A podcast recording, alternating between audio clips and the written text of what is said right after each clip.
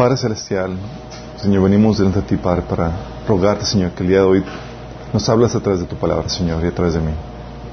Que, Señor, que sea con claridad, que sea con contundencia, con el poder de tu Espíritu Santo, Señor, y que podamos salir de aquí transformados por poder de tu palabra y tu presencia. Toca la vida de las personas que nos están sintonizando, Señor, los que nos están viendo, que puedan salir también, también transformados, Señor, por este mensaje. Te lo pedimos en el nombre de Jesús. Amén. Ok, el mensaje ya está publicado, está en la página de Minas, church.org, y se llama Niégate a ti mismo y toma tu cruz. Órale, ¿de qué va a predicar este? ah, déjame platicarles. Primero vamos a, darle una especie de, seguimiento a lo que vimos la vez pasada. Eh, la vez pasada comentamos, subimos eh, el mensaje de Apocalipsis capítulo 12, la señal de, que se menciona ahí que vio el, apóstol Juan. Y habíamos comentado, si se acuerdan, de que podría ser muy, muy bien eh, la señal que marcaría la venida del Señor, el tiempo del rapto. Y eso es así como para estar todos, oh, con la expectativa. ¿Será ya? ¿Se, ¿Se completará el nacimiento? ¿Seremos llevados? A los que no lo vieron, por favor, lo remito al video y está publicado, está en, en, nuestro canal de YouTube. Está también el bosquejo en, el, en la página. Pero con esa situación, de hecho ha sido en los últimos tres años, cada septiembre ha sido una especie de expectativa, nos aumenta de, ah, Señor, vendrá ya este año. Y qué padre que tengamos eso. De hecho, la iglesia primitiva vivía en constante expectativa de la venida del Señor. Esa es, la, esa es la forma habitual en que Dios quiere que vivamos los cristianos, con una constante expectativa. Y ahorita digo, por muchos siglos se perdió esa expectativa y ahorita se está volviendo a recobrar con todo lo que estamos viendo y con el conocimiento profético que el Señor nos ha estado dando en, estos últimos años. Pero teniendo ese conocimiento, la pregunta es, bueno, ¿qué hacemos? ¿Sí? Hay unos que dicen, no, pues entonces ya, ya no meto a mis hijos a la escuela, eh, pide un préstamo. No, no. ¿Quién hace eso? Por algo el Señor nos dejó la certeza de, su venida. Sabía que podía ser abusado de muchas formas, pero, eh, pero no sabemos cómo prepararnos, ¿sí? Y hablando al respecto, sabía algunas, sería este comienzo de una serie, tal vez, eh, cómo preparar, preparando la iglesia para la boda, ¿sí? Para la venida del Señor. Y orando al respecto, estaba tratando de, ver, bueno, qué temática vamos a comenzar, qué, qué es lo que vamos a empezar a ver. Y ay, de esas veces que, te vienen temas que tienes que abordar, que tienes que abordar y que, que no son exactamente los temas que tú quieres tocar. Son temas que dices, bueno, yo quiero otra temática que lidie esto y el Señor te pone una carga en el corazón. Dices, que tienes que hablar de esto otro. Y tú, ay, Señor, y luego más porque cuando estaba preparando el tema, eh, estaba con toda la carga, todo lo que da con respecto a algunas problemáticas que nos hemos estado enfrentando. Y se me hizo confirmación del Señor de que, bueno, sí, vamos a tocar el tema que tú quieres, Señor. Ok, está bien. está bien, nada más porque tú mandas. Eh, vamos a hablar acerca de esta temática que vamos a ver. Eh, y tiene que ver con, con el pasaje que, que Jesús nos, nos habla en Mateo capítulo 16 y es una temática que tiene que ver con una crisis que tenemos el día de hoy. Bienvenidos, bienvenidos. Una crisis que tenemos el día de hoy. Eh, ¿Sabes? Hoy en día, no sé si les ha tocado a ustedes, o si yo soy el único que les ha tocado, pero te topas con cristianos que se sienten defraudados por Dios.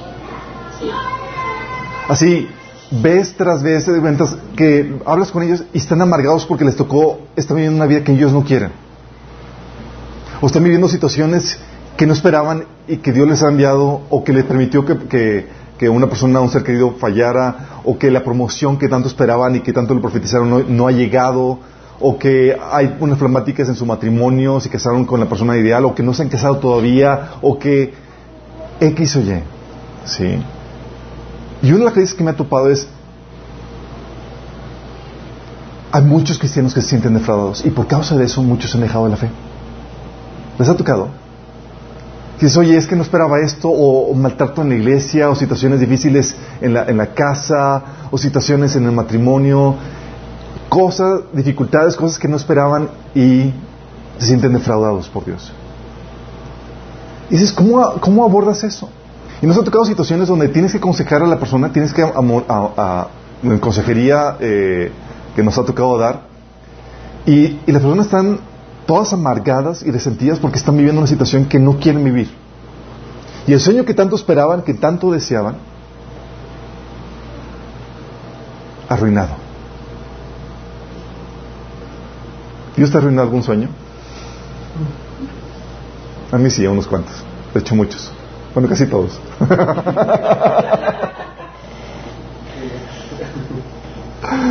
Pero es que es que la, la problemática. Todos como seres humanos tenemos, y es forma normal, tenemos anhelos, deseos, sueños. ¿Sí? De cómo quieres que sea tu familia, con quién te quieres casar, cómo quieres que sea la casa donde quieres vivir, los hijos que quieres tener, que quieres que, sean sanos, que, que sean buenos. todos tenemos sueños de una u otra índole. Oye, el tipo de negocio que quieres construir, quieres que, que tu negocio sea un emporio, o que seas promocionado a ser una, un CEO en una empresa y tener eh, viajar y hacer X, ¿sí? Todos aquí tenemos sueños que, que, y es algo normal que tenemos en, nuestra vida como seres humanos. Y a veces algunos sueños son irracionales, pero bueno, aún así los tenemos. Pero no solamente tenemos los sueños, sino que el problema no es tanto el sueño que tenemos, sino sabes qué es, en qué se convierte una, una problemática ese estilo de vida que deseamos, ese sueño que tenemos, esa casa que anhelas tener, ese matrimonio, ese esposo cariñoso, ese estilo de vida donde te vas de vacaciones todos los años, donde te renuevas tu carro, sí, donde te renuevas tu carro cada, cada, cada año, o sea, ese estilo de vida que tú anhelas y todo eso, es algo normal que se da en nuestro hermano, pero la problemática es que nos vendieron un evangelio que te dice que Dios te va a dar todo eso.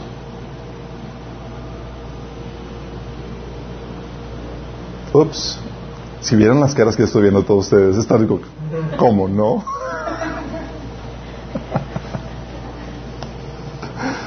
¿Sabes?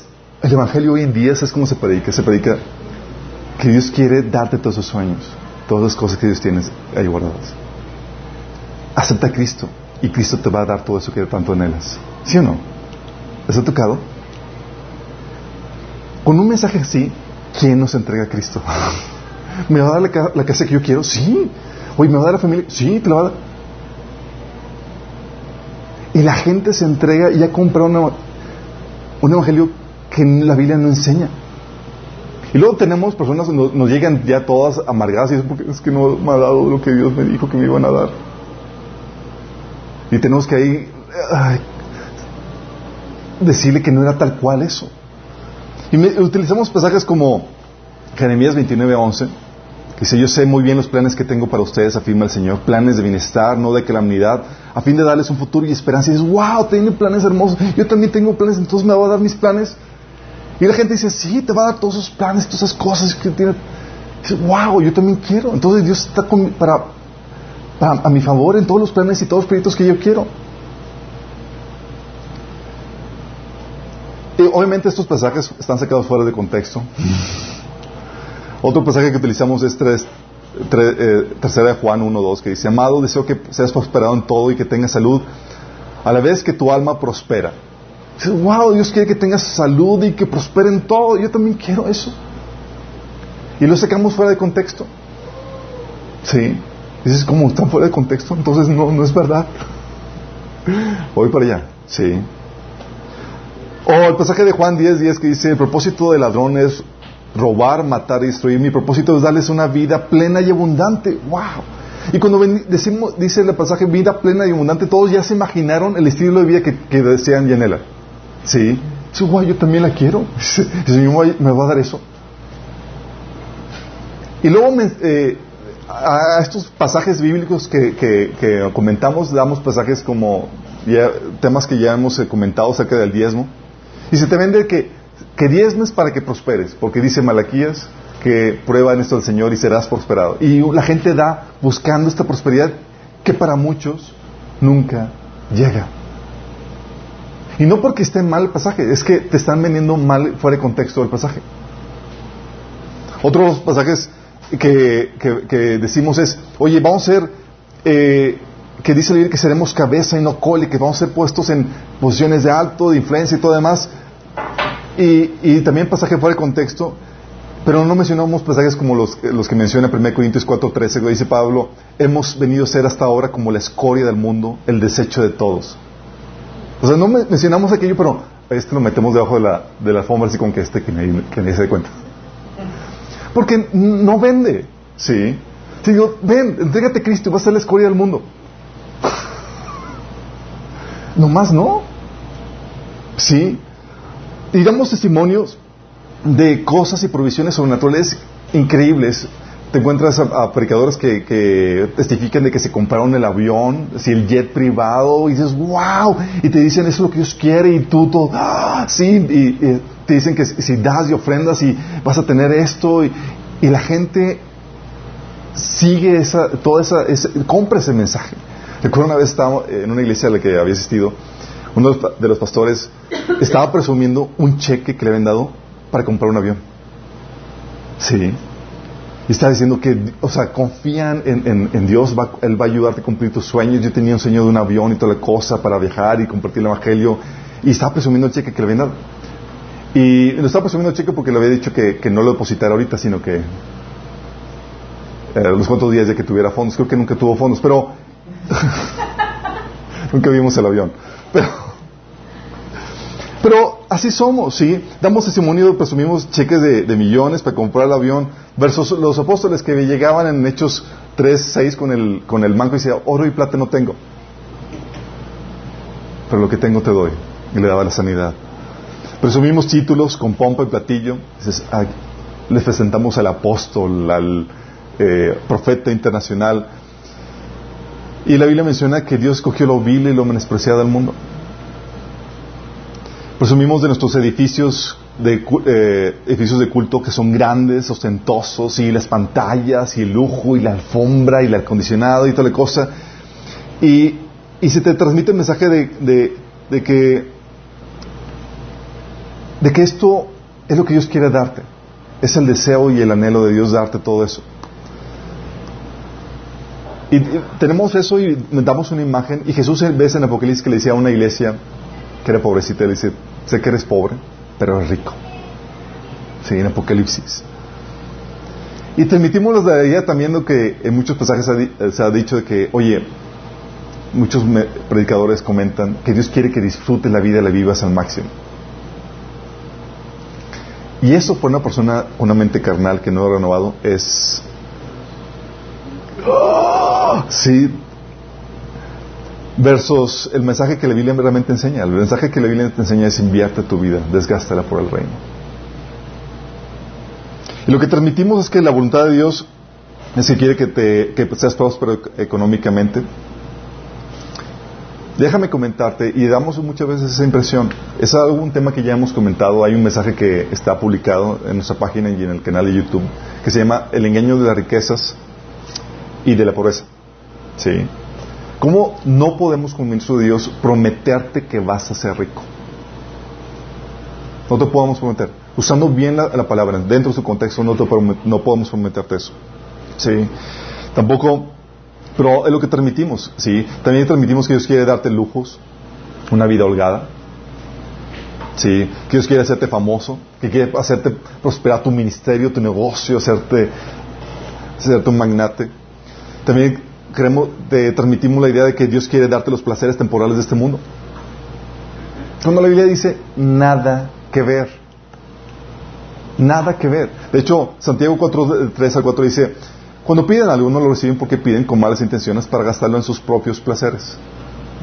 Fíjate que le llama malas intenciones. Dice, hay gente adúltera. ¿No saben que la amistad con el mundo es enemistad con Dios? Todo el que quiera ser amigo del mundo se declara enemigo de Dios. Y con este mensaje, ¿sabes qué pasa? Atraes a un tipo de persona. Vende este mensaje. Claro que vende. Te digo, oye, Dios te va a dar la mejor vida ahorita.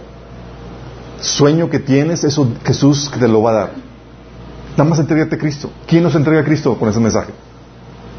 Cualquiera se entrega a Cristo. Es, claro, yo quiero.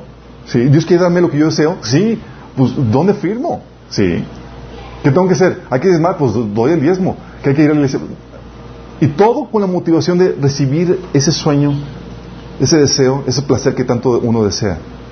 Y lo que hace es que uno atraemos con este tipo de, de mensaje a gente carnal, a gente egoísta que busca usar la fe para conseguir sus ambiciones egoístas. ¿Tú crees que con este mensaje la gente necesita arrepentirse de algo para entregarse a Cristo? No, no, tiene no necesita arrepentirse de nada. Lo que le está diciendo es, así con tu corazón no arrepentido, Cristo te va a dar lo que tanto deseas. Sí. Y te entregas a Cristo por un deseo carnal y egoísta. Y atraes a gente eh, no regenerada, no arrepentida, gente que busque conseguir su mejor vida ahorita a costa de la eterna. Y es algo que habíamos comentado en el tema de la bendición, cómo el, engaño de, la bendición temporal puede llevarte a subastar la bendición eterna. Y como consecuencia tenemos, por consecuencia de este mensaje, de este, la forma en que se vende el Evangelio, y, déjame decirte que es algo muy normal y no solamente se da entre pastores que predican el Evangelio, lo hacemos muchas veces nosotros en nuestro evangelismo. Muchas veces vamos a ver cuatro leyes espirituales. Y el, primera ley es, Dios te ama y tiene un plan maravilloso para tu vida. Y cuando le dices eso a la persona, ella persona eh, piensa sus términos de maravilloso. no en los términos de Dios maravilloso. Y déjame decirte, son muy opuestos. ¿Sí? Entonces la gente compra eso. Y, pero tienes que, como consecuencia de eso, la gente abandona la fe por no recibir lo que esperaban. ¿Sí? Y se quedan resentidos y nos ha tocado en esos, últimos meses ministrar a personas, ayudar en consejería a personas que están resentidas porque, amargadas porque no recibieron eso. Es que no puede ser que, que Dios está permitiendo esto, es que aquello, y están luchando por conseguir eso y Dios no permitiéndoles conseguir eso que tanto anhelaban. Sí, por ejemplo, tienes el caso de Demas. ¿Saben quién, quién fue Demas? Ni yo, pero eh, aparece fue un colaborador de, de, Pablo. Dice, 2 Timoteo 4:10, Demas me abandonó porque ama las cosas de esta vida y se fue a Tesalónica. Y dices, ah, qué, qué bañado. Pero cuando ves que el estilo de Pablo era sacrificio completo donde se la pasaba a veces hambriento, eh, sin que comer, en peligro, eh, sin dónde quedarse, dormir y demás. Demás dijo, en la torre, en la porra me voy, a, voy al mundo. ¿sí? Dice que amó las cosas de este mundo porque no estaba dispuesto a sacrificar eso. ¿Se acuerdan? Habíamos comentado, ¿qué fue? Hace año y medio dimos una aplicación que se llamaba eh, La moraleja de Katy Perry, creo que estaba publicada en el, debe estar publicada en el canal. Y hemos comentado cómo Katy Perry venía de una familia donde sus papás son pastores. Imagínate. Y ahorita Katy Perry, no sé si sepan, pero Katy Perry le vendió del alma al diablo. Dices, ¿por qué dejó la fe? ¿Por qué dejó la fe? Sí, y, y tú te das cuenta que dejó la fe, abandonó la fe porque ella había comprado este evangelio. Su idea, su intención en la vida era ser famosa como cantante vender muchos discos, viajar y que su nombre sea así eh, el, el, nombre en grande dentro del ámbito musical, en el ámbito cristiano. Como no vio que nada de eso llegaba, y era él. Vendió su alma a aquel a quien podía darle eso. Sí. A Satanás. Y ella misma te lo dice en un video. Sí. ¿Qué grueso? ¿Sí estamos dando cuenta de lo peligroso que es este tipo de mensaje? ¿Y que es tan común? Dice que algunos pasan aquí ya a iglesias de que, oh, oh, oh, oh, sí. y no solamente te lleva a que la gente produzca eh, esa parte de, la fe por al no recibir lo que quieren. También puede suceder que se convierten en infructuosos. Infructuosos porque Dios les pide que hagan esto o que hagan ciertas cosas o que produzcan cierto fruto y ellos están enfocados a conseguir su sueño. y no hacer la voluntad de Dios. No es su enfoque.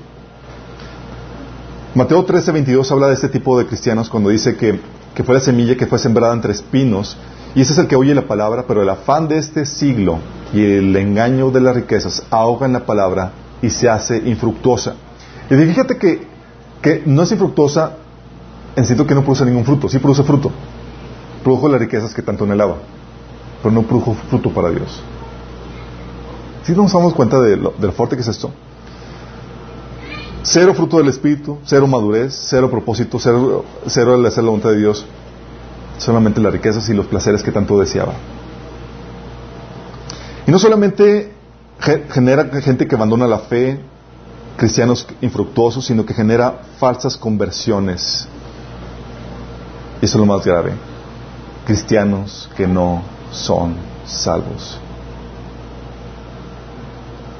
¿Estás durmiendo? No, no estoy durmiendo. Me gustaría, que fuera una broma. ¿Sabes?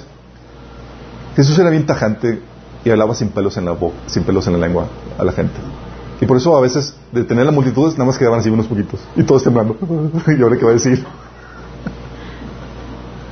y se quedaba asomado, ah, ¿tú están aquí todavía? ah, ok. Sí, porque él no buscaba las multitudes, él no buscaba complacer a la gente, él buscaba dar, transmitir un mensaje verdadero que produjera vida eterna en las personas que lo escuchaban. Y una vez estaban siguiendo un montón de, gente y empiezan a decirle de cómo aquellas, unas personas habían sido, muertas por, um, por mano de Herodes y mano de acuerdo. Y Jesús voltea con ellas y dice, ¿ustedes piensan que ellos eran peores pecadores que todos, que el resto de las personas? Dice, y que por eso padecieron eso. Y luego les dice así como,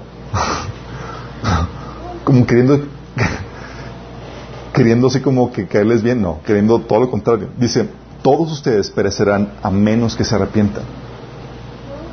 Dice, oye, espérame Jesús, ¿qué te dice? No, te está hablando en serio. Le está diciendo, todos ustedes perecerán a menos que se arrepientan. Qué fuerte.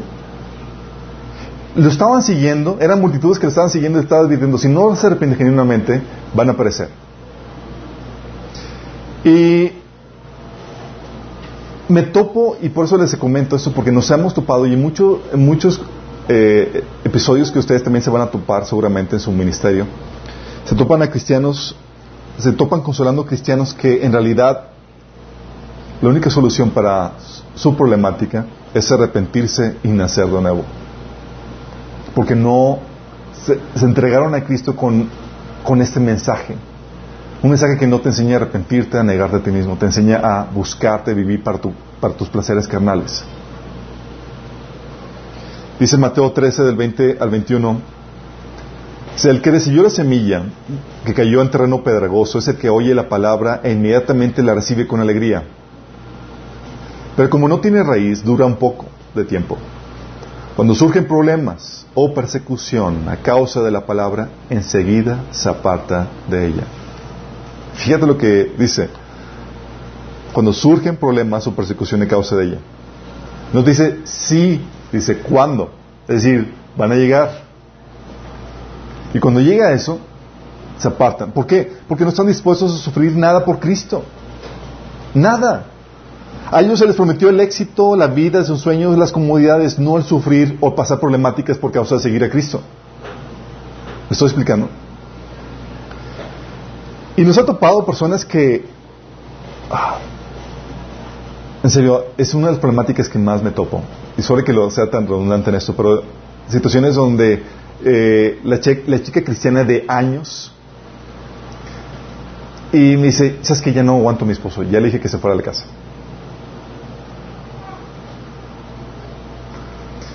dice, eh, y le dije que se fuera. ¿Y, a dónde lo mandaste? Lo, mandé a la casa de su mamá, ya. O sea, es mejor, yo quiero mi tranquilidad, mi comodidad. O sea, Dios no quiere que esté sufriendo este, esta relación tortosa que estoy viendo en el matrimonio. Ok, déjame ver. ¿Escorriste a tu esposo por, por, porque no estás dispuesto a sufrir una situación difícil en tu casa? Cuando la Biblia te enseña que es que hay unas cuantas cláusulas de salida del matrimonio y la cláusula de que me cae mal no está incluida. No aplica. Y me daba argumento otros momentos, es que Dios no quiere que esté así, de toda estresada y malhumorada por... Dice, no. Y cae en esas situaciones. Cuando surgen problemas por causa de la palabra o aflicción por causa de la palabra. Y se resienten con Dios porque, porque están en medio de situación y no les arregla la problemática. Nos ha tocado situaciones, no solamente mujeres, hombres también, de que están así todos amargados y resentidos porque, porque Dios le dio a su esposa o su esposo. Sí. O porque están en tal situación donde no pueden salir. Y saben que es Dios porque no hay escapatoria. Digo, si quieres hacer las cosas bien, no hay escapatoria. Dios siempre va a escapatoria donde quieras, donde quieras estar. Y están en una situación donde están amargados con Dios y demás y dicen, es que ya no aguanto esto.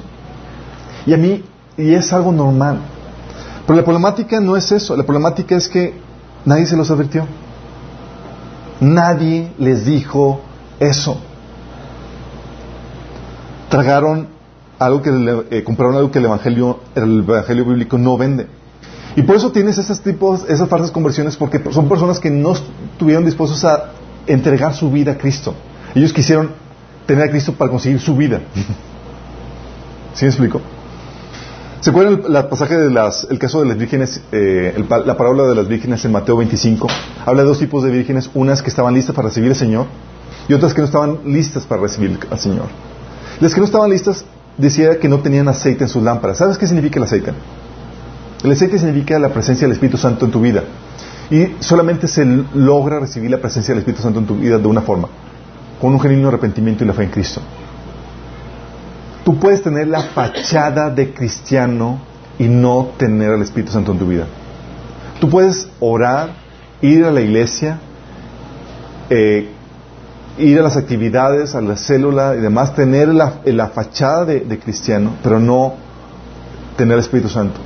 Porque el Espíritu Santo para tenerlo, para recibirlo, tienes que estar dispuesto a arrepentirte. Y hay muchos cristianos, como les digo, que están en esta situación donde van a la iglesia, no porque quieran vivir la vida de Dios que Dios tiene para ellos, sino porque quieren vivir su vida y quieren a Dios que les ayude en eso.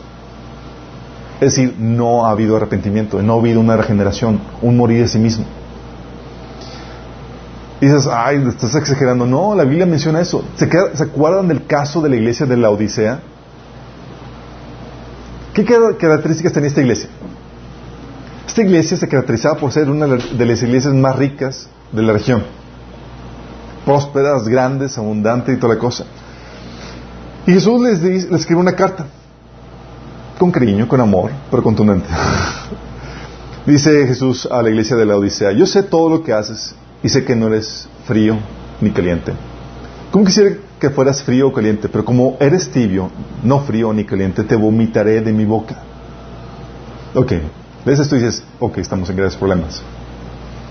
Tú dices, y fíjate lo que dice, yo soy rico, he llegado a tener muchas riquezas, no carezco de nada. ¿Qué tenía esta iglesia? Tenía lo que estaba buscando, lo que este mundo te ofrece. El mundo te ofrece que para tener éxito tienes que tener estas riquezas, esta posición, esta comodidad. Y Jesús te dice, tienes eso, no creces de nada. Pero no, sabes que eres un desventurado, un miserable, que estás pobre, ciego y desnudo. ¿Puede una persona rica estar en esta condición? ¿Puede un cristiano que está buscando esto estar en esta condición? Sí. Dice, para que seas realmente rico, yo te aconsejo que compres de mí oro refinado en el fuego y vestiduras blancas, para que te vistas y no se descubra la vergüenza de tu desnudez. Unge tus ojos con colirio y podrás ver. A todos los que amo, yo los reprendo y los castigo, así que muestra tu fervor y arrepiéntete. Fíjate la característica, dice, es una problemática de que esta iglesia está buscando los placeres de este mundo y le está diciendo que la problemática es, que la solución es realmente arrepentirte. Y el clavo que pone ya el, el, último clavo en el cofre, ya para decir que está muerto el asunto, es el último mensaje. El último versículo, que es uno de los versículos más famosos y que lo utilizamos para evangelizar. Apocalipsis 3:20, que dice, He aquí yo estoy a la puerta y llamo. Si alguno oye mi voz y abre la puerta, entraré a Él y cenaré con Él y Él conmigo. Y ese pasaje, este versículo lo utilizamos para qué? Para evangelizar. De que, oye, Jesús está afuera, ¿quieres invitarlo para que lo aceptes como tu Señor y Salvador? Lo hemos usado, ¿no? ¿Y sabes a quién fue escrito? A la iglesia. A la iglesia. Está diciendo Jesús, ¿sabes qué? Estoy aquí afuera. Está diciendo, le está haciendo un poco de palabras, por favor, se pueden convertir. Sí, o sea, no, están, no, no, no tienen sus vidas entregadas a mí realmente. Viven para sus deseos, para sus placeres. Yo todavía estoy afuera, yo no soy todavía su Señor. Yo todavía no entro a reinar en sus vidas. Estoy afuera tocando. ¿Sí me estoy explicando? Y esta problemática es la que tenemos o sufrimos lo que se ve hoy en día. Personas que entran y, me dicen, o sea, les he platicado episodios que me hablan y dicen, no, es que yo voy a abandonar a Dios porque no me ayuda. O sea, no, no tengo el matrimonio que yo quiero. O sea, ¿dónde está Dios en esta situación? Luego todo mi hijo, mi hijo enfermó y todo eso. O sea, y, y dice, voy a abandonar la fe por causa de eso. Qué fuerte. La verdad es que esto sucede porque se ha comprado un falso evangelio. La verdad es que eso no promete el Evangelio. Y con eso quiero aclarar, si acaso llegara a venir prosperidad, salud, armonía, eso, no es porque sea la meta del Evangelio, déjame aclararte eso. Puede venir, pero no lo podemos asegurar. La verdad es que partimos de un problema crucial que el ser humano tiene. Si no entendemos el problema, no vamos a entender la solución que ofrece el Evangelio. Porque la solución para el Evangelio no es eh, no, es, no es tu casa que se está cayendo, la problemática no es que tu familia se esté desmoronando, la problemática no es que tengas un problema económico que estés viviendo, tampoco la problemática es tu esposo o tu esposa que no toleras. La problemática no es eso, la problemática es que estás perdido y vas rumbo al infierno. Esa es la problemática. La problemática es, el estándar de Dios es perfección y tú lo fallas. Ay, solamente fallaron unos cuantos pecadillos. Bueno, la Biblia dice que si, Santiago, dos días que si pecas, rompes la ley en un solo mandamiento, es culpable de romper toda la ley. Estándar de Dios. Y es el que te va a juzgar.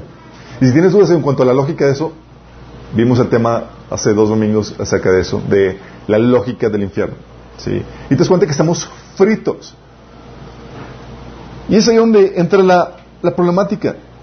¿De qué te sirve obtener lo que quieres esa solución temporal, esa solución a tu matrimonio, ese, ese, alivio económico o ese matrimonio en armonía, si te pierdes y vas al infierno, ¿de qué te sirvió? De nada. De nada. Esta es la incógnita que Jesús proponía a sus oyentes. ¿Sabes qué le decía a Jesús? ¿Y qué beneficio obtienes si ganas el mundo entero pero pierdes tu propia vida o tu alma? ¿Hay algo que valga más que tu alma? Fíjate cómo lo pone en comparativa. Dice, ¿sabes qué? ¿Qué vale más? ¿Tu problemática matrimonial o tu alma? No. Pues. Es lo que Jesús estaba haciendo, estaba diciendo, pon a perspectiva las cosas. La problemática que puedas tener, ninguna problemática que puedas tener se compara con la problemática que tienes en cuanto a que tu alma se vaya y se pierda por una eternidad sin salida en el infierno. Si tienes esa problemática, si, si ves esa problemática, ya todos los demás adquieren o tomas, tienen perspectiva, tienen su verdadero valor. Sí. Ya no lloras por pequeñeces de que, ah, tengo una problemática de que, de que no llevo bien el matrimonio o que tengo problemas económicos. Cuando ves que esta es otra problemática eterna, dices, ese es el verdadero problema que tenemos. Y todo lo demás adquiere su verdadero valor, ¿sí? Porque ¿de qué te sirve tener, orar o resentirte con Dios y abandonar a Dios porque no tiene el novio que esperabas? ¿De qué te sirve? Ah, es que no me dio, yo te lo quería. Y nos ha tocado esos casos, sí. Y se resiente con Dios y se aparta. Dice, a ver, a ver, a ver. No entendimos que realmente tu problemática no es tu novio, sino tu eternidad. ¿Estamos entendiendo? ¿O de qué te sirve tener eh, esa paz por medio del divorcio para tener ya así como que ya te libraste de, esa persona, sí, o haber corrido eso, ¿de qué te sirve eso? ¿Es esa tu problemática, la paz ahorita temporal, la armonía familiar? ¿O es totalidad? Sí. ¿De qué te sirve tener el estilo que tanto deseabas si tu alma va camino al infierno? ¿De algo? ¿De qué te sirve obtener esa casa, ese trabajo o eso que tanto quieres? Y eso te lo comento porque Jesús hizo esta pregunta, te hizo ver que de qué te sirve ganar aquello que tanto quieres, conseguir la vida que tanto quieres y perder tu alma. Y te hizo ese comparativo para que tuvieras un poquito de consideración en cuanto a qué decisión tomar. Y te lo hizo ver porque puso como condición el Señor para tu salvación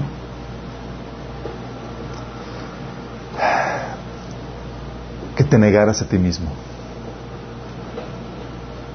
y que tomaras tu cruz. Puso como condición que el requisito para poderlo seguir y tener la vida eterna era negarte a eso que tanto deseabas. Fíjate cuán diferente es esto. Dice Mateo 16, 24, si alguno quiere seguirme, ¿tú por qué seguirías a Jesús? Ah, porque me da vida eterna. Dice, niéguese a sí mismo, tome su cruz y sígueme. Te capacita un poquito. ¿Qué significa negarte a, ti mismo? ¿Te has negado algo que tanto deseas? Los que están, han estado dietas saben qué es eso. Ves el platillo suculento, lo deseas, pero te niegas. ¡Ah! Sí, dominio propio, sí. Bueno, eso es para todas las áreas de la vida. Deseas tener ese matrimonio tanto deseas, y pero te aguantas. Deseas tener ese, esa casa de tus sueños y vivir para eso, pero oh, te refrenas, te niegas, lo sacrificas.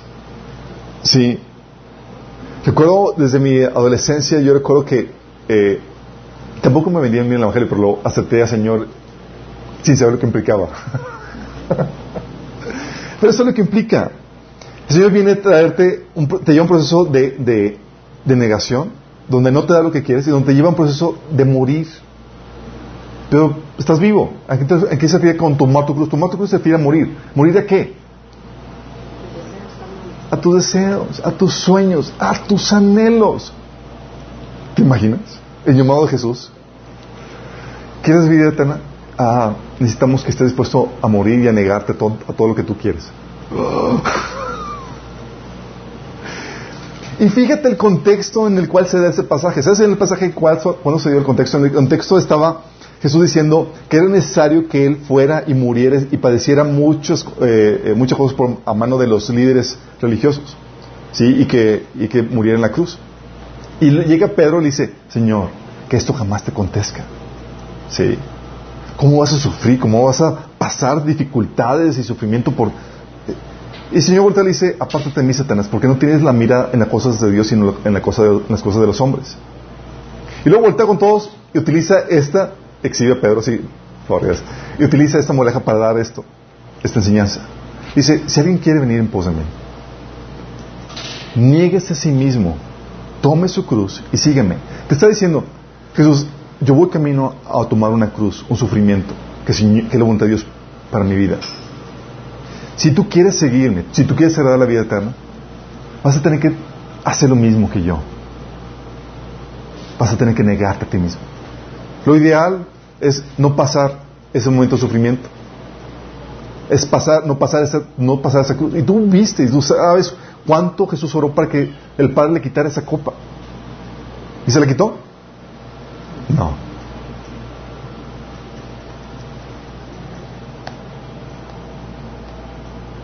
vendería este evangelio? ¿Lo compraría la gente? Así si lo vendemos tal cual como dice la Biblia.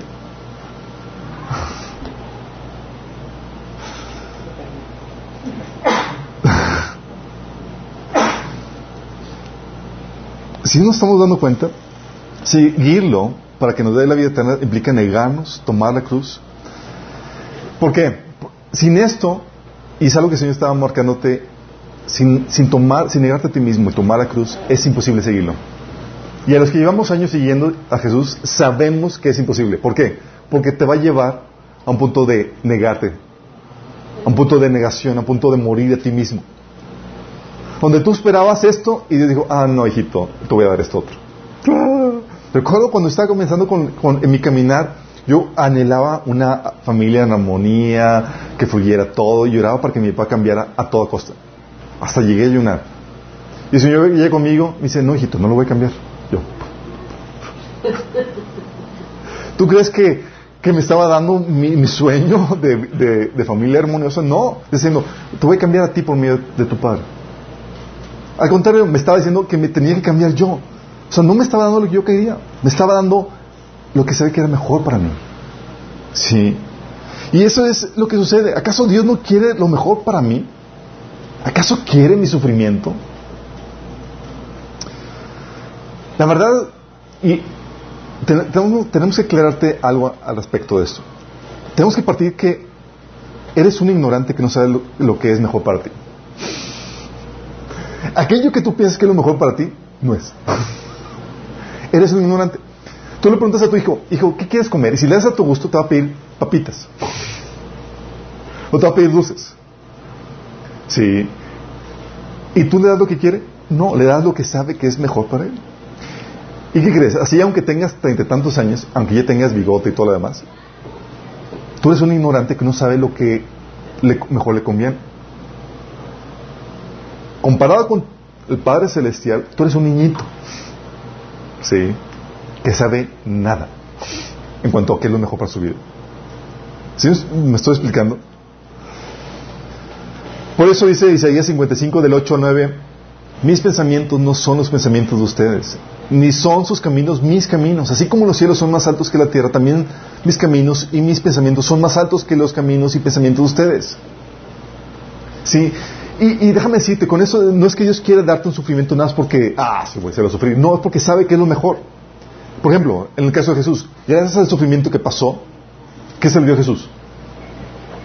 Un nombre que es sobre todo un nombre. Y una gloria eterna. Cada situación que Dios permite en tu vida sí va a ser tus sueños trizas muchas veces. Aquellas cosas que no están alineadas te lo va. Pero ya estás advertido. It's part of the deal. Ya sabes que era parte del trato.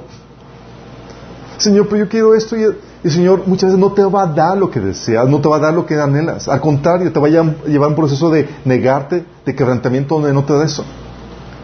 Pero si tú te sometes a eso, ¿sabes qué va a pasar? Vas a terminar respingando y saltando, negando, botando la fe. Por eso, para seguirlo era necesario esa actitud de negarte y tomar tu cruz. Recuerdo situaciones de compañeros cristianos que comenzaron a caminar conmigo en Cristo. Tuvieron que abortar la fe, ¿sabes por qué? Porque no toleraban las vidas reprimidas económicamente en sus casas o no toleraban a sus papás. Ellos querían salirse porque querían, su anhelo no era seguir a Cristo, su anhelo era tener una vida tranquila, desahogada económicamente, armoniosa, porque sin que sus papás estuvieran ahí detrás de ellos chinaneándoles. Sí. Y se rebelaron. Y era no porque... Ah, era porque no estaban dispuestos a negarse, no estaban dispuestos a sufrir por causa de Dios o por la causa de la palabra. Como dice, la semilla que yo entre, entre, en pedregales. Se alegraron a recibirlo inmediatamente, pero la palabra, pero luego, cuando llega sufrimiento por causa de la palabra, ahí se ve. Sí. Y lo decimos, y déjame decirte que siguen siendo cristianos. Entre comillas, van a la iglesia más, pero ¿sabes qué pasa? Ellos ya viven su vida como ellos quieren. A Dios, la voluntad de Dios para su vida, no les interesa. Y viven un engaño donde piensan que están siguiendo a Dios, pero en la realidad, y ellos saben, si son sinceros con ellos mismos, que lo que están haciendo, lo que buscan hacer es vivir la vida que ellos quieran. No les interesa seguir la voluntad de Dios para su vida, porque a veces, ¿qué crees? La voluntad de Dios duele. Sí. La Biblia te enseña, nos dice que no solamente eres un ignorante que no sabe lo que es mejor para ti mismo, sino que tus deseos están corrompidos y te engañan a pensar que son lo mejor cuando estás escogiendo lo que te lleva a tu destrucción. Imagínate, tus deseos te engañan. Yo quiero esto, esto me va a dar felicidad. Y se dice, no, no te va a dar felicidad. Y ahí vas y lo persigues. Te dice en la torre y se dice, ¿qué tal, hijito? ¿Y ya está listo? Sí. Y les ha pasado que a veces llegas y te enderezas con Dios después de haber pasado varios quebrantamientos. Y dice, ok, Señor, ya entendí. sí, por esto mismo. Porque nuestros deseos nos engañan. Fíjate lo que dice Efesios 4:22 dice, con respecto a la vida que antes llevaban, se les enseñó que debían quitarse el ropaje de la vieja naturaleza, la cual está corrompida por los deseos engañosos. ¿Deseos engañosos? Sí. tienes deseos, la vieja naturaleza, que todavía te tienes que despojar de ello, tienes deseos que te engañan, que te hacen pensar que es lo mejor para tu vida y que te va a dar la felicidad. Nada de eso. Te van a, y esos deseos engañosos te llevan a subastar tu eternidad porque termines sabotando la fe o te llevan a subastar tu posición y tu gloria eterna. La verdad te destruye. Muchos cristianos van a llegar a la presencia de Dios y van a decir, ¿qué hiciste, hijo? Con lo que te di. Eh, te, te, te, eh, me compré un carro, eh, compré una casa nueva, ¿y qué hiciste para mí? Ah, ah. van a llegar con las manos vacías, ¿sí van a ser salvos? Pero subastaban su gloria eterna. ¿Te imaginas? Por eso, ¿sabes qué te dice la Biblia? Que para que puedas entender la buena voluntad de Dios, necesitas hacer algo, necesitas renovar tu mente. Dice Romanos 12.2, no se molden al mundo actual, sino sean transformados mediante la renovación de su mente. ¿Por qué es necesario renovar tu mente? Aquí te dice, así podrán comprobar cuál es la voluntad de Dios, la cual es buena, agradable y perfecta. Y sabes que muchas veces llevas reciente la voluntad de Dios para tu vida. Murió un ser querido, no tienen la, la promoción, estás en una situación donde tu sueño para tu familia está eh, se quebrantó, tu hijo que querías que naciera sano nació enfermo, eh, incluso Pablo, ¿se acuerdan con Pablo? Pablo, ¿cuánto él deseaba seguir al Señor en completa salud? Y oraba, Señor, Señor, tenía problemas de la vista al parecer, y decía, Señor, sáname. Y el Señor dice, no. No me decía, bástate con mi gracia, que mi poder se perfecciona en tu debilidad. Imagínate, ¿Por qué? Porque Dios sabe que es lo mejor. Y luego Pablo entendió después, ¿por qué, Señor? ¿Por qué? El Señor dijo, porque si no, tienes un problema de orgullo, hijito. Si no te pierdes. Ah, ok, entonces es lo mejor para mi vida. Sí, Dios sabe que es lo mejor. Pero no viene ese entendimiento sino hasta que renueva la mente. En el Inter sientes que Dios está fregando la vida. Por eso, el mensaje del Evangelio, tal cual si se predica tal como, como debe ser, es una locura. Cuando dice Dios, niégate a ti mismo y sígueme, la verdad es que en ese negar te está diciendo, es lo mejor para para tu vida. Es lo mejor para ti, si te niegas. Porque eres un ignorante y tus deseos te engañan. Pero hoy en día no se vende así. Donde Dios quiere cumplir tus deseos, engañosos. Aquello que te piensa que piensa que te va a dar felicidad, plenitud, Dios te lo va a dar. Cuando no es así, nada que ver. Y fíjate que te pone esto como condición. Por eso, aquí en este pasaje dice la Biblia que debe estar dispuesto a ceder todo, a perder todo por Cristo. Que es, este es el verdadero significado del arrepentimiento. Mateo 16, 25, ahí dice, porque todo el que quiera salvar su vida, la perderá. Y todo el que pierda su vida por causa de mí, la hallará. Fíjate cómo pone en antítesis esto. Es, o sigues tu vida, lo que tú deseas para ti mismo, y pierdes lo de Dios. O cedes esto, pierdes tu vida y sigues lo de Dios y tienes la vida eterna.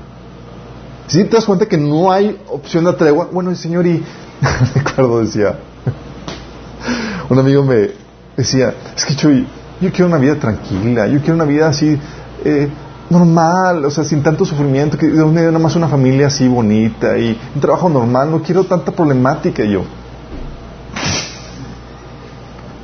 Mismo le entregaste la vida, tu vida al Señor. Él es el que marca y escribe lo que va, a pasar para tu bien. Tú no decides. Tú tienes tu ideal de lo que es lo mejor.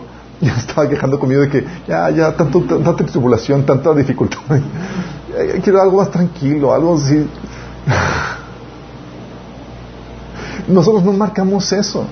Si sabes lo que implica entregarle tu vida a Cristo, implica, Señor, toma la pluma y escribir lo que tú quieras.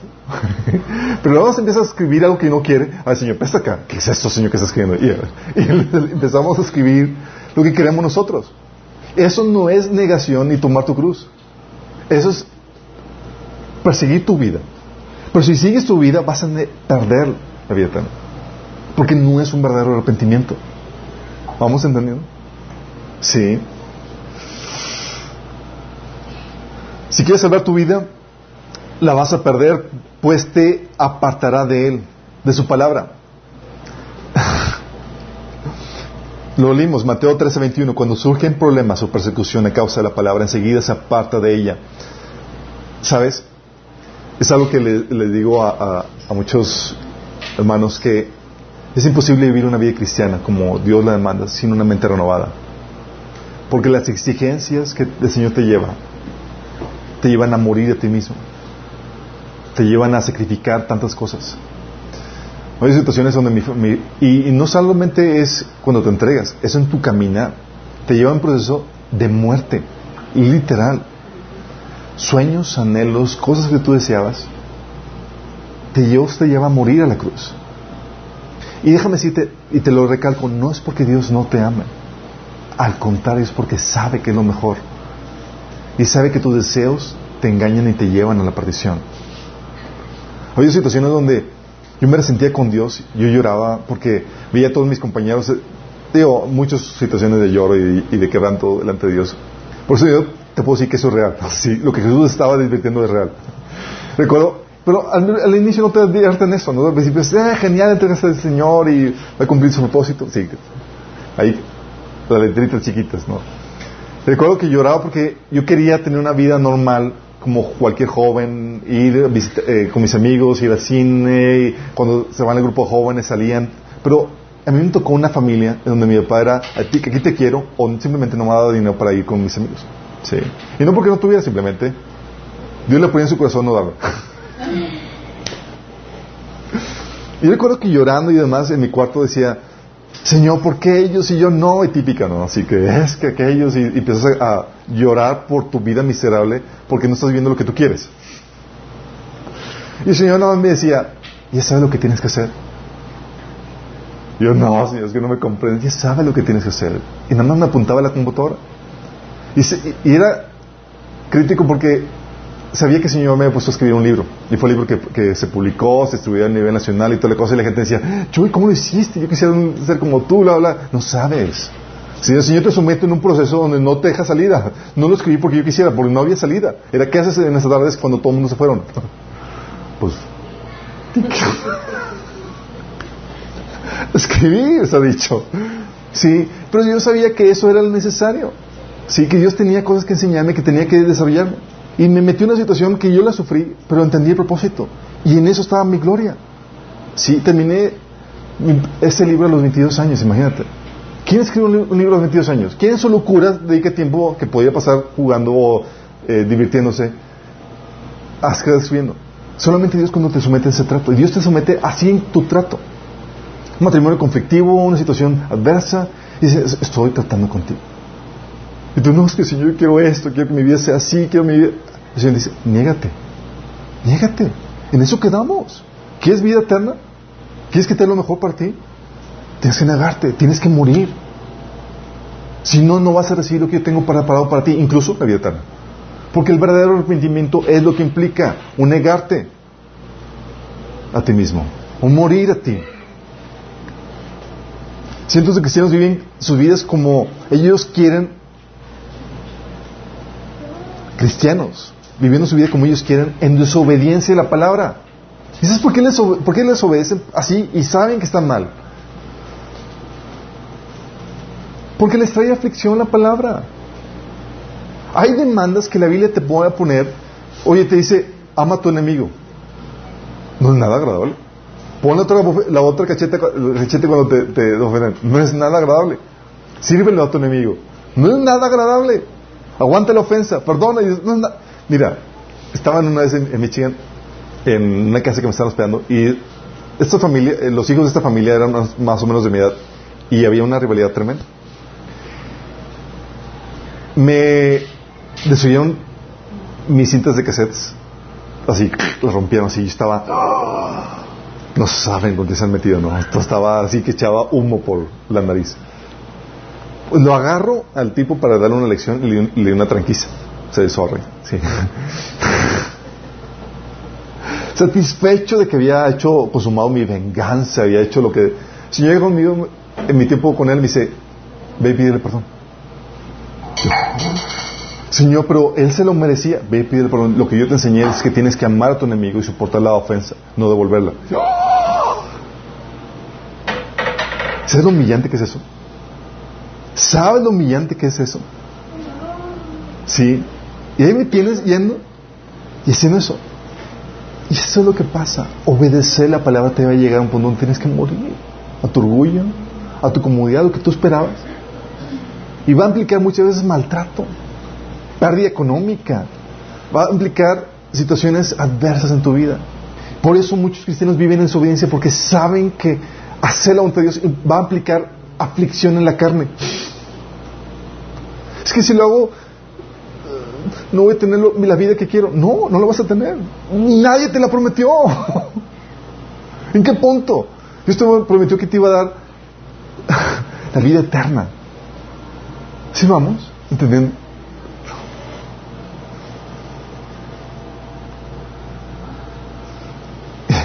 Por eso tenemos a, cristianos viviendo en vidas en desobediencia a Dios. Sí. Recuerdo personas esta amiga que, le, que, que, que, les comento, había votado a, su, a, su, a, su, esposo. Y no lo aguantaba. Y bueno, era infiel, no proveía, no, simplemente, ¿sabes? Personas que simplemente no aguantas porque o no te dio lo que hizo, o no reaccionó, no te di, o sea, situaciones de incompatibilidad de caracteres, como le llaman. Y lo votó. Dice, es que ya no aguanto más, Dios quiere mi paz, Dios quiere mi tranquilidad, Dios quiere, que esté bien, y entonces ya le pide el divorcio. Y oh, ¿cómo que? Y le estaba convenciendo que no se divorciara. Y digo, es que Dios, eso no es lo que Dios ordena. Dice, pero Dios no quiere esto para mí, Dios quiere para mí una buena vida. Yo, ¿quién te prometió eso? Dios quiere que te sometas a su voluntad porque tiene algo mejor para ti. Va a pulir muchas cosas. ¿Sí me explico?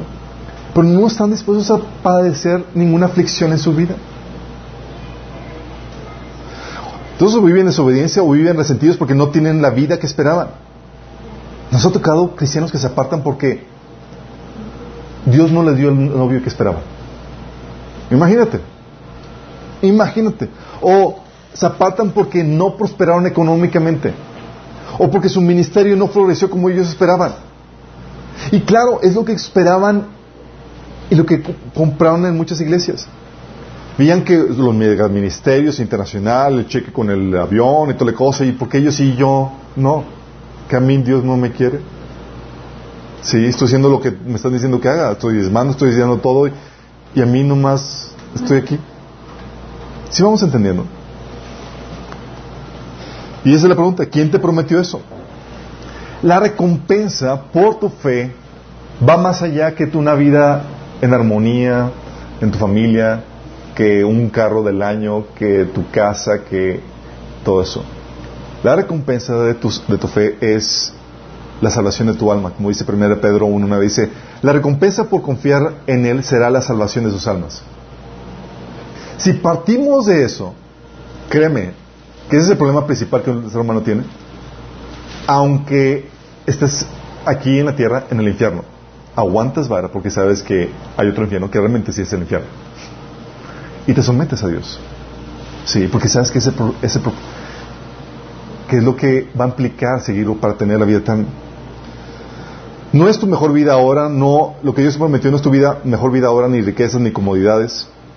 Fíjate cómo dice Pablo, él, un seguidor de Cristo. Dice, a nosotros nos viene en 1 Corintios 4 del 10 al 13. Dice, a nosotros nos ridiculizan Incluso ahora mismo pasamos hambre, tenemos sed, nos falta ropa para abrigarnos, a menudo somos golpeados, no tenemos casa, nos cansamos trabajando con nuestras manos para ganarnos la vida, bendecimos a los que nos maldicen, somos pacientes con los que nos maltratan, respondemos con gentileza cuando dicen cosas malas de nosotros. Aún así se nos trata como la basura del mundo, como el desperdicio de todos, hasta este preciso momento. Ok. Si yo te dijera, oye, entrégate a Cristo y es posible que te vaya a pasar esto. ¿Quién dice así?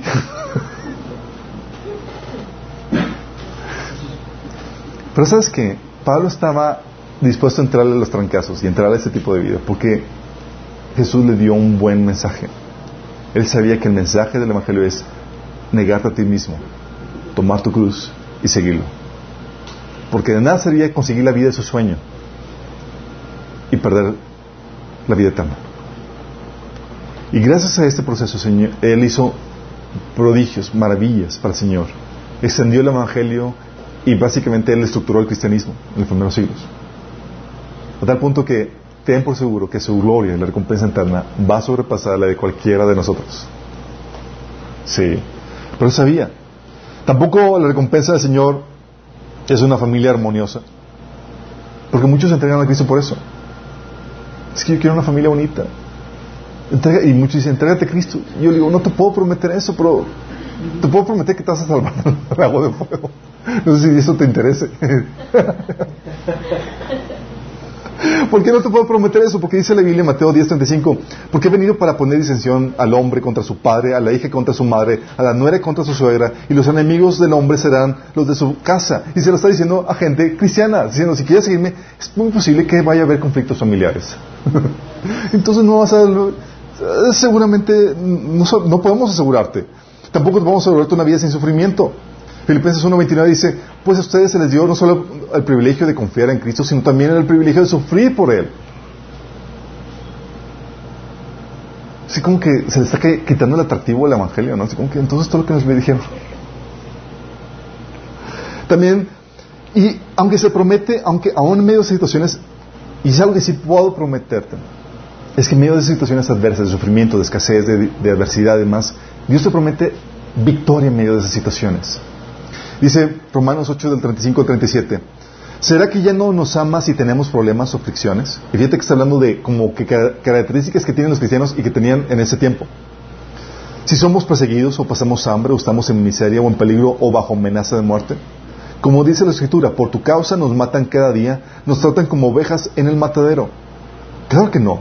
A pesar de todas estas cosas, nuestra victoria es absoluta por medio de Cristo, quien nos amó. ¡Wow! Platicando con un cristiano que se había apartado porque le hicieron el fuche a un pastor y porque Dios no le concedió ciertas cuestiones en su vida. Quería volver a Cristo. Y le pregunté, oye, ¿por qué quieres regresar? Es que tengo, tengo problemas económicos. Yo. ¿Y tú crees que Dios te va a hacer, te va a solucionar esa problemática? Mira, no te puedo asegurar eso. Te puedo asegurar que vas a tener la vida eterna. ¿Te interesa? Sí, porque lo que estás haciendo es idolatría. Estás queriendo perseguir la vida que tú quieres y usar a Dios, o sea, tu ídolo, y usar a Dios para ello. Sí. Lo que sí te puedo asegurar, le decía, es la victoria en medio de las situaciones que tú estás viviendo. La paz de Dios, el amor de Dios en medio de esas situaciones que estás viviendo. Porque la paz de Dios no es como la paz que el mundo ofrece, que es circunstancial, sino es interna. Y si no estás dispuesto a ese despojo, si no estás dispuesto a esta negación hasta tomar tu cruz, ¿tú crees que puedes seguir a Jesús así? No, no puedes. No puedes. Si tú estás siguiendo a Jesús sin despojarte, sin morir a ti mismo, déjame decirte algo, no estás siguiendo.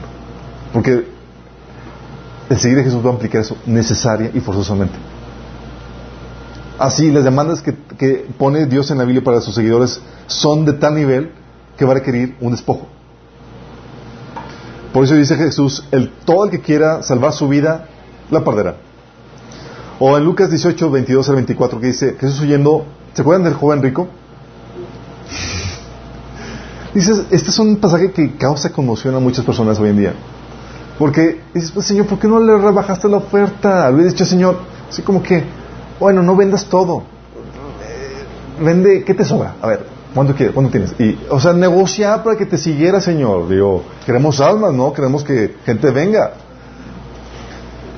Y el joven rico cuando oyó que Jesús dijo que vendiera todo, digo que había obedecido todos los mandamientos, Jesús le dijo, aún te falta una cosa, vende todo lo que tienes y dalo a los pobres y tendrás tesoro en el cielo y ven y sígueme. Entonces él oyendo esto se puso muy triste porque era muy rico al ver Jesús que se había entristecido mucho, dijo, cuán difícil entrarán en el reino de Dios los que tienen riquezas. Qué fuerte. No estaba dispuesto a despojarse, a negarse a sí mismo y tomar su cruz. Y este, en esta situación era un caso para él.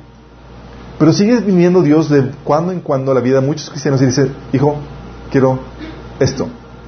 Y dice, ah, sí, y se apartan, así como joven rico. El joven rico dijo, quiero que vendas todo, quitarte tu prosperidad económica. Y a otros llega y quiero quitarte tu armonía familiar. A otros llega, quiero quitarte, frustrarte de este sueño. No porque Dios quiera lo malo, ya se los aclaré, es porque sabe Él que es lo bueno para nosotros. Y Él estuvo dispuesto a conseguir su vida y rechazar la eterna. La promesa, por eso, principal del Evangelio no es para esta vida, sino para la siguiente vida. 1 Corintios 15, 19 dice, y nuestra esperanza en Cristo es, fíjate lo que dice, y si nuestra esperanza en Cristo es solo para esta vida, somos los más dignos de lástima de todo el mundo. Fíjate lo que está diciendo Pablo, está diciendo en Corintios, dice, si lo que Jesús viene a hacer solamente es para esta vida, eres lo más, somos los más dignos de lástima de todo el mundo. Cualquier, así, somos los peores. ¿Por qué? Dios promete, nos promete cosas en este mundo ahorita. Sí, nos promete cosas. ¿Qué nos promete? Nos promete, por ejemplo, la libertad sobre el pecado, nos promete una vida plena, a pesar de las circunstancias, el aprender a ser feliz en cualquiera que sean nuestras circunstancias, paz interna, una relación restaurada con Dios, que todo obre para tu bien, el Espíritu Santo, pero en medio de quebranto, de persecución, de dificultad, de enfermedad, en un mundo caído. Y a veces no se disfruta tan bien, o se sufre de caminar cristiano. Y Pablo sabe, estaba consciente de esto. Decía, si nuestra esperanza como cristianos solamente fuera para ahorita, conseguir nuestra mejor vida ahorita, estamos para el perro. Somos los más dignos de la cima. No es la esperanza que tenemos para esta vida. Sí, nos va a mejorar, va a disminuir, si al conocer al Señor y a, obedecer su palabra, va a disminuir los efectos negativos del pecado en nuestra vida, pero no los va a quitar por, no los va a quitar por completo. Sí, la bendición de Dios va a ser tan fuerte que todo, va a hacer que todo obre para tu bien, pero va a haber quebranto, va a haber sufrimiento, va a haber dolor, aunque obre para tu bien. Por eso, consciente de eso, Pablo decía, no, no es solamente para esto es para la vida eterna. Sí. La recompensa, dice en 1 Pedro 1.9, será la salvación de nuestras almas. 1 Pedro 5.4 dice, cuando venga el gran pastor recibirán una corona de gloria y honor eternos. Y cuando estás consciente que la recompensa o la gloria, la promesa de Dios es para una eternidad, bien, teniendo una vida eterna con gloria, en perfección, Dices, con gusto sacrificas esta vida y con gusto la sufres. ¿Tienes proyectos y cosas que se te han frustrado? Yo tengo un montón de cosas que se me han frustrado aquí. Sí. Pero consciente de que voy a vivir para siempre, tengo mi lista de proyectos a hacer. Tengo mi lista de proyectos a hacer. De todo lo que voy a hacer. Oye, voy a vivir una eternidad. ¿Qué no te gustaría hacer? ¿Qué no te gustaría conseguir? Y con gloria, recursos ilimitados, y ya sin un cuerpo que se enferma ni nada. Cuando estás consciente de lo que Dios te promete, dices, con gusto sacrifico esto. Sí, porque de nada me sirve vivir unos cuantos años aquí consiguiendo ver lo que, lo que yo quería y pasar toda una eternidad en el infierno. De nada. Por eso la pregunta aquí es, y es algo como un preparativo este mensaje para la iglesia, ¿estás dispuesto a negarte a ti mismo? ¿Estás dispuesto a morir, a sacrificar tus sueños, tus ilusiones para esta vida? ¿Estás dispuesto a aprender que tus deseos son engañosos y a cambiarlos? ¿Estás dispuesto? Si no, nada más te recuerdo la palabra de Jesús. Jesús nos advertía que si amábamos algo a alguien más que a Él, no somos dignos de Él. Y me, fascina cómo Jesús ponía el estándar tan alto. Porque, y lo ponía tan alto porque sabía que lo que tenía era, valía la pena. ¿Quién quiere tener la vida eterna? ¿Quién quiere vivir para siempre? ¿Quién quiere vivir con gloria, honra y mortalidad? Sí. Los cristianos no seguimos a Jesús porque estamos tontos. Sí. No somos no, no, no, no, damos una vida sacrificada porque, ah, porque sí, no, sino porque somos demasiados ambiciosos y hemos escogido lo mejor. Y sabemos que esto es lo mejor. Negarte a ti mismo es necesario para la salvación. Dice Jesús que si amas a padre o madre más que a mí, no eres digno de, mí. El que ama a hijo o hija más que a mí no es digno de mí. Y es necesario para la salvación, y es algo que tienes que hacer. Y si algo que tú no has hecho, has estado dispuesto a hacer, tienes que hacerlo para tener una genuina conversión. Pero no solamente es necesario para la salvación, es necesario para la madurez. ¿Sabes cuántas cosas nos ha llevado Dios a mi esposa y a mí en cuestión de sacrificarnos a nosotros mismos? A veces llegamos y decíamos, llegamos con Dios y, y decimos, vamos a ahorrar para irnos de vacaciones todos los años. Y a veces el Señor nos frustra porque hay cosas para el ministerio que hay que invertir. Y es como que, ok, se fue. Y nos frustran los detalles, pero sabemos que estamos invirtiendo. Y a veces el Señor decía, oye, quiero tener un, renovar el carro, cambiar la cocina, y cosas que queremos ser normales, pero hemos tenido que venir vez tras vez a morir nosotros mismos para madurar en el propósito que Dios tiene para nosotros, para cumplir su voluntad en nuestra vida. Porque si no estás dispuesto a, caminar ese camino de tomar tu cruz cada día, de morir, negarte, tu propósito, los planes que Dios tiene para tu vida se van a truncar. Porque va a implicar ese recorrido. Va a implicar que tomes la copa que el Padre preparó para ti. Es cierto, a veces vas a llorar y decir, Señor, no quiero esta copa, quítamela. Y el Señor va a decir, te la vas a tomar.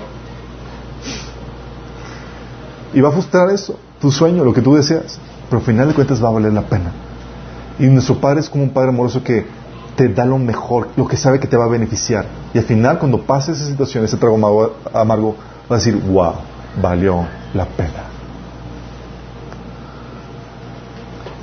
Y con eso de que tengas que estar dispuesto a negarte a ti mismo y tomar tu cruz, déjame advertirte y darte una última advertencia, digo una advertencia para finalizar eso.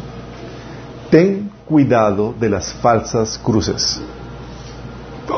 ¿Cómo que falsas cruces? Sí. Hay personas que llegan vestidos de un mensaje piadoso, aparentemente.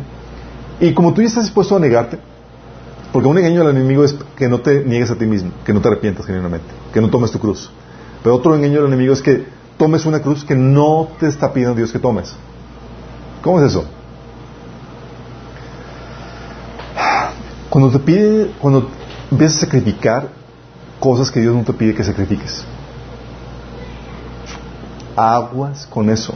Fíjate lo que dice 1 Timoteo 4 del 1 al 5. Pero el Espíritu dice claramente que en los últimos tiempos algunos apostarán de la fe y escucharán espíritus engañadores o doctrinas de demonios. Y que por la hipocresía de los mentirosos que tienen cauterizada la, la conciencia prohibirán, fíjate, doctrinas de demonios, si tú esperas una herejía fuerte, y fíjate la herejía, prohibirán casarse y mandarán abstenerse de los alimentos que Dios creó para que los creyentes y los que lo han conocido, la verdad, han conocido la verdad, participen de ellos con acción de gracias.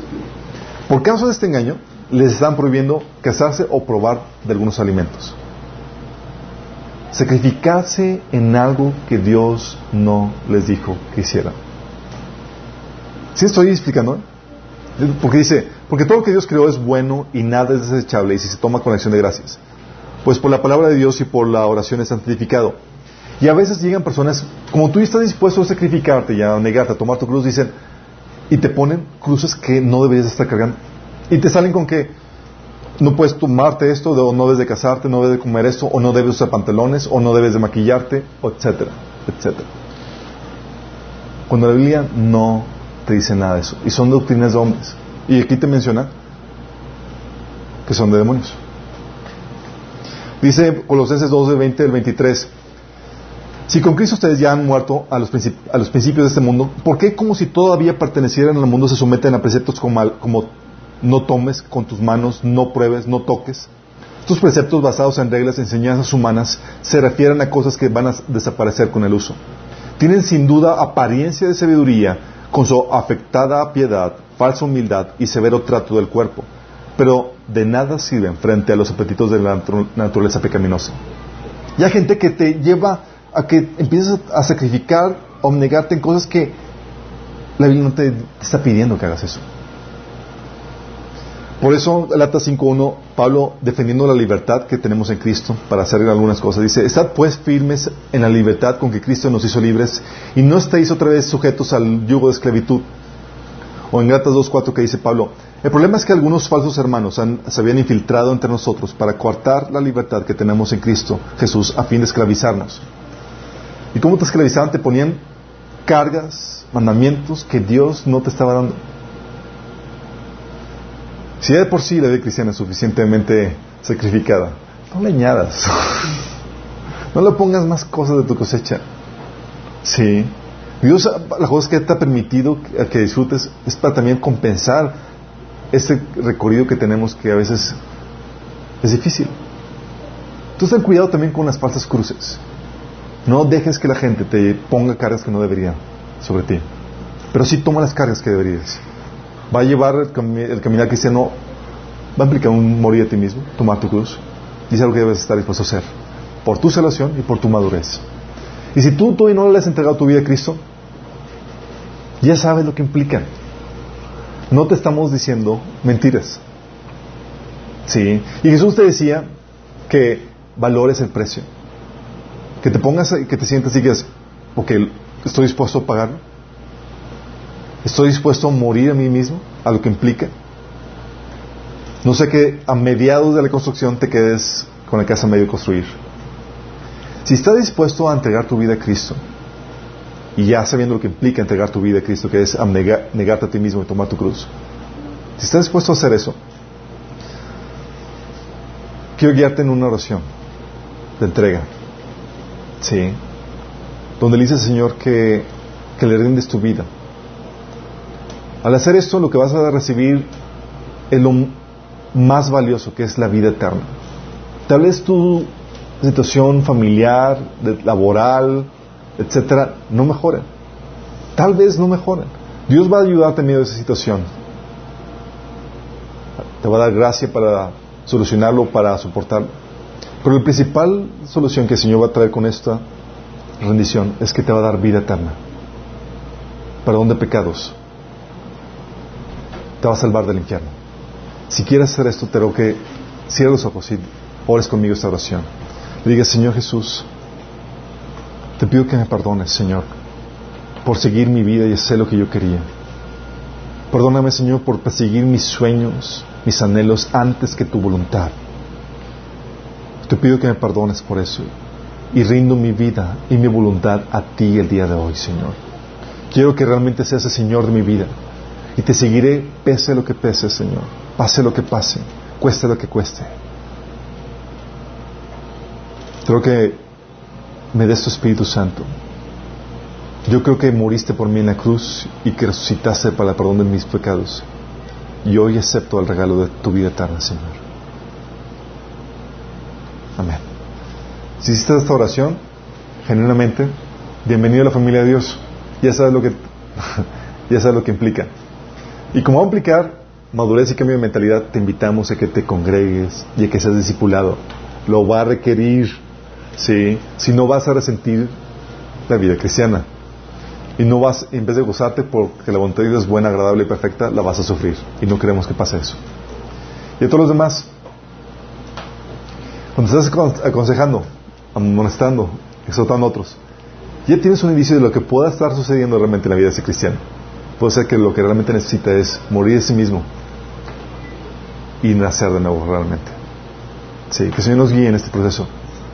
Porque nos ha tocado a muchos cristianos que han pasado por ese tipo de situaciones y la verdad lo que necesitan es tomar su cruz y negarse.